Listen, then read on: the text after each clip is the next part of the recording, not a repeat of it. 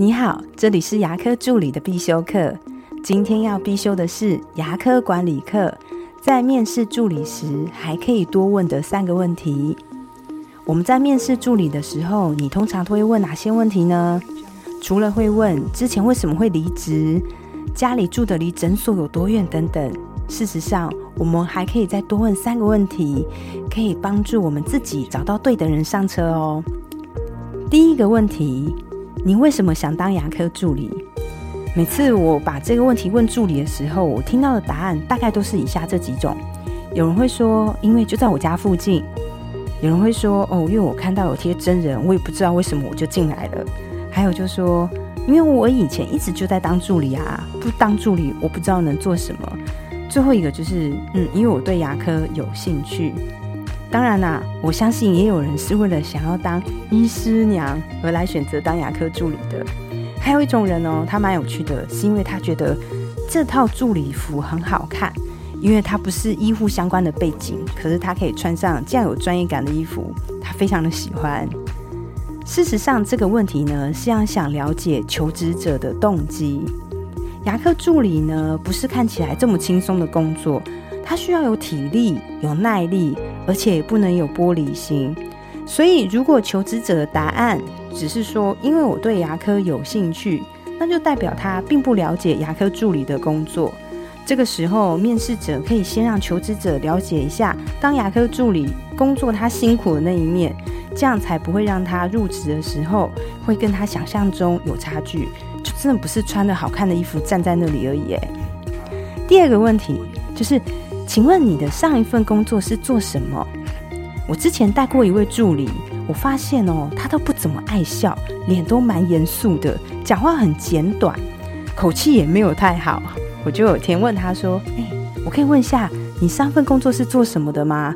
就他回答我说：“艾玛，我是做殡葬业的。”专门负责家属打理，那时候拿鲜花水果的。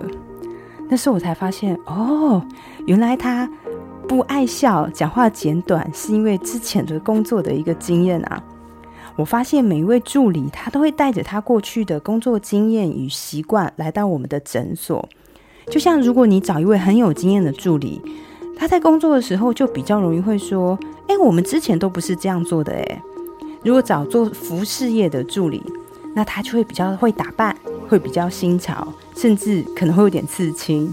哦，对了，讲到刺青，我下次一定要讲一讲一集我对刺青的看法。我真的觉得牙科助理刺青是件很不 OK 的事情。不过这个我们下次再聊了哈。还有就是，如果他是之前做餐饮业的，他的服务态度就会比较好。如果是呢，跟牙科有相关背景的，像是他是护理系毕业的，口腔卫生学系的毕业的。他做临床跟诊、专科跟诊就会做的比较快，学的比较好。所以这个问题呢，是想了解求职者的特质。我把它印证进来，我应该把它放在哪里？就像我觉得，如果他是做做餐饮的、做服务的，他服务态度就会好一些。那他放在柜台就会很适合。如果他是护理背景的，我们可以把它放在。跟诊方面，如果念口腔卫生学系的，如果跟有跟我们的患者做术后的卫教，那就是他的强项了。第三个问题就是，请问你过去的工作经验，如果没有工作，就是求学的过程，做过最后悔的一件事情？这个问题是要了解求职者的格局与自省能力。我自己非常喜欢问这个问题，因为可以得到很多你意想不到的答案。就像我非常记得有位助理跟我讲说，我都没有后悔的事情呢。其实那就代表他比较没有自省的能力。如果是管理职这样的人格特质，就会比较不适合了。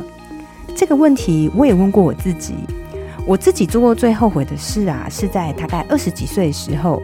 那时候的我年轻气盛，觉得自己很厉害。主动跟老板谈我要加薪，结果老板答应了，帮我加了。哎，那时候还帮我加了三千块，那时候三千块是很多的哦。但是在两个月以后，我还是被更高薪的工作给吸引走，然后就离职了。我很后悔的是，老板已经帮我加薪了，我为什么还要离职呢？这样子我不是太伤老板的心了吗？那时候的我真的太自私，完全没有顾虑到别人的感受。你呢？你面试助理的时候都会问什么问题啊？也欢迎你跟我分享哦。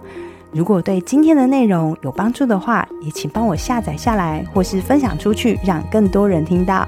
如果你对牙科管理、自费咨询、助理的培训有任何问题，也欢迎留言给我，或者是在龙语牙体技术所的粉丝专业也可以找到我。那我们下次再见了，祝你中秋节快乐，拜拜。